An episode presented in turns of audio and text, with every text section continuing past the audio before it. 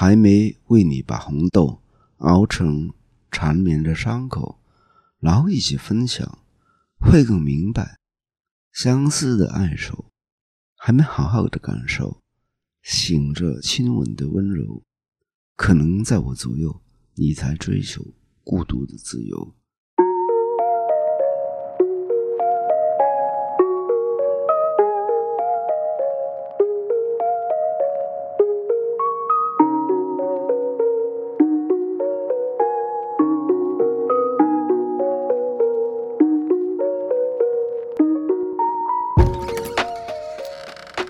开门见山又来了，既然是开门见山，当然众门是打开的，然后就有一些不请自来的那些客人，在我面前现在有一位洪小姐，洪小姐你好，这洪小姐呢就很喜欢王菲的那个红豆，她觉得听这首歌能够很甜蜜，很甜蜜，听到它甜蜜到融化。然后现在洪小姐啊，你手上也拿着一个红豆牛奶冰棒，哎，你真会吃哦。你先拿着吧，红小姐有什么问题？因为红小姐是一个问题少女了哦，有什么问题啊？OK，听到，嗯啊，你们听不到，因为她没有这个麦克风，我有麦克风，有麦克风是话语权，所以我就因为她问了问题，我回答问题我有话语权。好，你的问题是那个，哎呀，老生常谈，请问你写这个歌背后有什么故事啊？其实就坦白说。不是每首歌都有什么惊天动地的那些情节。其实我们听歌的时候都是听那个旋律，然后我就觉得旋律该有什么情绪，我们就写什么了。这不是一个忽然间灵感从天而降，然后像一个鸡同一样，然后就写下来，没没没没没那么的神秘，或者是没那么浪漫了。可是刚好《红豆》这首歌的创作是有一点点的故事。我在其他的访问里面有提到过，如果没听过，也不介意我再用我自己的声音来讲这个故事。很讽刺，红哥能够打动我们，嗯，能够吓跑我们才对了，怎么感动我们呢？那种红啊，红豆。讲回这个红豆的歌，那那时候我觉得那个既然是这样，我就跟大内宣这个手法是一样的，就说要打动人心。这样简单、直白、直接一点，就不要像我写其他的歌，好像那学问、那个哲学，可是就很多人不懂。当然，讲到哲学，想懂的人自然会懂。可是这个歌就不能讲啊，因为大内宣嘛，啊，要很红啊，红歌。我是想啊，红歌，我们听到那些大内宣的红歌，我们都知道要打动人心的时候有多么困难。因为一般都会嫌弃他，或者说很俗套啊，很商业化，或者是太刻意，所以就要给他一点气质。给他气质的时候，还好，气质不是我的难题，我一定有的啊。那所以我就最初的时候写呢，他其实温柔当中，我觉得是有一种不安全感，所以我就从不安全感开始。其实很多人觉得《红豆》是一首甜蜜的歌，有什么甜蜜？我发现我是一个酸民哦，我写下来的时候其实是很酸的。那个歌词有没有仔细的唱啊，或者仔细看哦？我听现在那个很多人忽然之间在重唱《红豆》，其中很多都是唱的很开心的样子。那大家如果不介意的话，我这个原创者就用我的情绪来演唱一下吧，就全当我跟港湖女神很有威力的那个歌声，我跟她挑战一下，我用我的情绪跟节奏来唱一下。还没好好的感受雪花绽放的气候，我们一起颤抖。会更明白什么是温柔。你看我唱的那个情绪多么的不肯定。好了，我当时我写完这一段以后，其实无以为继啊。怎么写啊？下面副歌比较要抓住一个重心嘛。当时没有重心，好在我有一个习惯是写的时候，我一般都会放着这个不同电影啊、MV 啊，或者是。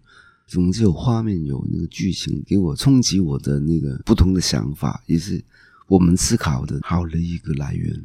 当时是那个日剧很夯嘛，现在很卷很啊，而那时候是日剧的王国，当然就是木村拓哉。年轻的朋友可能看到现在的样貌不一样，有那个大叔的那种成熟的气味。可是那个时候他就是一个年轻的、帅帅的、很酷的一个木村拓哉。我记得那个时候放着那个叫《恋爱设计》的日剧，剧情讲到木村拓哉有一个也是爱，可是也没那么爱的一个女朋友，因为他的心其实已经跳到松隆子那边。他内心明白，其实他最爱的是松龙子，然后就满怀的内疚，跟这个女生在那个厨房里边，那个女生在煮红豆粥。我们都知道啊，恋人之间所有的好像有通灵的一样，其实都知道什么场合是很适合讲拜拜。然后对方心不在焉的时候，他其实是在想分手的讲法。然后那个女生也是心不在焉，就煮这个红豆粥，结果就整个红豆粥都煮糊了。木村拓哉就问：“红豆粥为什么煮糊啊？”哦那个时候我真的很神啊，我是可以跟着这个旋律，然后写几个字，然后又写觉得很感人，然后就自己就眼红红流一点眼泪。我那个时候日文还是挺好的。他这个一边写歌词，一边跟进这个剧情，知道他们发展到哪里。一边写，忽然出现这个煮红豆粥在厨房预备分手的场面，我就立刻停下来看这个剧情。如果是要分手的话，就会像木村这样子讲法。如果他是说：“嘿，通常你那个那红豆粥，你是那煮煮很多、煮很惯了，那你有什么事？你究竟怎么样了？”啊，这个就没关系啦，这个不是分手的啦。可是如果那么冷静的、接近冷漠的，哦，你为什么祝福这个红豆粥？好像很温柔，其实就真的很悲惨的一个。当时候我就泪如雨下，因为我的泪点也是比较低的，嗯，然后我就哭着哭着哭着哭着，我就哎呀，回去写这个歌词吧。然后我就想到这个红豆了，好，这红豆。还没为你把红豆熬成缠绵的伤口，然后一起分享，会更明白相思的爱手，还没好好的感受醒着亲吻的温柔，可能在我左右，你才追求孤独的自由。其实，嗯，木村跟那个煮红豆的女生，何尝不是因为常常有很幸福的？好像理所当然的一个红豆粥可以吃，吃腻了，就发现那个想追求这个孤独的自由，因为只有孤独的自由才可以有自由身跟宋龙子一起嘛，哎，所以世上好多的渣人呢，不分男女了。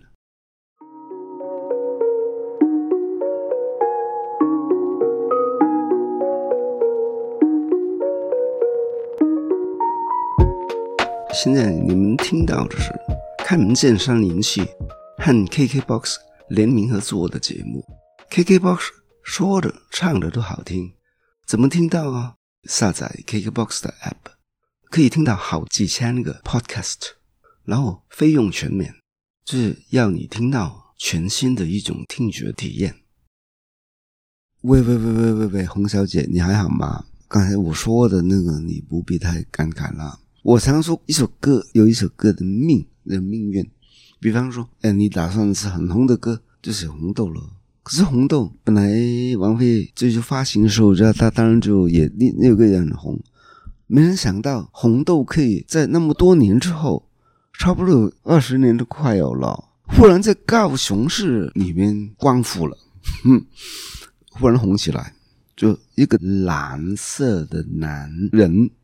叫韩国瑜，把它变成一首红歌，因为他女儿韩冰莫名其妙的点播给我听，说也可以邀请我去高雄逛一下，了解高雄在讲话吧，诸如此类。可是我一早就对高雄市很多的资料都已经研究过了，高雄我也去过四五次左右，都走秃头了，所以其实就。不用陪伴，我唯看细水长流。然后就所以这个红豆很奇怪，蓝蓝色的，可惜没有蓝豆啊。最奇怪的是，高雄前任市长或者是现任市长麦麦，在呃落选了之后，他自己也练习唱这个红豆，然后忽然间每个人都要把这个红豆哪来《我是歌手》一样来来来比拼，包括那个李梅珍哦，跟那个港府女神啊，两个人要对干啊，说谁唱的好啊。刚才我已经示范一次了，我也不知道知道谁唱的好。主要我想说的是，爱情其实就如一首歌的命，你本来是这样安排，中间太多的变化，可是我们就随缘吧。所以我要说，哎，洪小姐，你现在听着听着，好像觉得是不是那红豆没那么甜啊？是不是吃到一半要吃不完啊？我还是劝你哦，那个红豆冰。红豆跟牛奶两个的关系，本来你在吃着吃着就在室温之下有一点变化。啊，如果你要吃的话，不要想那么多，趁你享受它的时候把它吃完吧。啊，如果你吃不完，你觉得这个红豆冰好像爱情的关系，好像有点，想停下来一下，放在这个冰上的冷冻。好了，当你再拿出来的时候。红豆，或是任何的冰淇淋，或是冰棒，好像就是爱情一样。你冷冻过以后，或是你长时间在室温，它中间总有变化的。爱情的火花不可能没有变化。你在室温的时候把它享受到一半，你冷冻以后重新拿出来，我试过了，不管是爱情，或者是红豆冰，放冰上冷冻再拿出来，那一条冰棒吃下去。哎呦，冻尾雕啊，真的冷冻以后真的冻尾雕啊！可以想一想，冻尾雕为什么冻尾雕？它冻完以后，你重新慢慢的再吃下去。其实爱情就一样啊，你爱情的冰棒吃到后面，其实你即便没有冷冻，我想问一下，有哪一条冰棒你在室温里面吃的时候，它从来没有变过啊？不会啊！开头的时候当然是红豆比较硬，对不对？然后第二口的时候，因为都已经稍微融化一点，然后所以红豆就温柔软一点，Q Q 一点，有没有？然后吃到最后的时候，其他都已经有点融化了，真的。如果你是慢的话，不能够珍惜当下的时候，它其实就会慢慢融化，变成另外一种的形态。可是有关系吗？其实吃到第二阶段的时候，就是第一口有点硬。安妮就好像跟一个人的关系在磨合的当中，然后最甜蜜的是第二口嘛，因为它已经开始软软，可是还没有冰棒的那个融化等等，弄脏的衣服有没有？没有嘛，还没有。可是弄脏了衣服的时候，其实爱情的火烧完，关系就变了。弄湿你的衣服，介不介意啊？哦，不介意，那恭喜你。其实不介意没关系，因为他已经从一种你不介意就把它自己用手洗啊，在洗衣机洗一洗啊，哎洗洗以后呢，就觉得不是那么动不掉啊，又可以觉得另外一番滋味，是不是？是吗？哦，好好，你点头了哦，对。所以爱情过后结婚嘛，结婚就是表示就是说你这个冰棒已经倒了，你不介意再弄脏你的衣服。互相成为一种在生活的伙伴，自动态爱情会演化成亲情，这个是必须的、必定的、必然的了。其实你冷冻再出来的时候，它已经重新融化过一次，已经融在一起，就是融在一起什么？是爱情、亲情、友情，什么情都有，也分不出。比方说老夫老妻，那老夫老妻当然是有亲情啊。就是女儿都长大了，两个人一起住的时候，剩下两老的时候，有时候我们会看到很多温馨的那个画面。那一种其实你说是爱情还是亲情？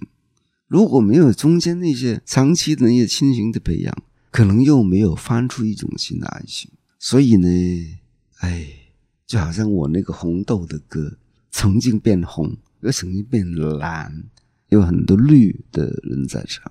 就变成绿豆，绿豆其实比较清爽，也可以翻来覆去，都是差不多的感觉。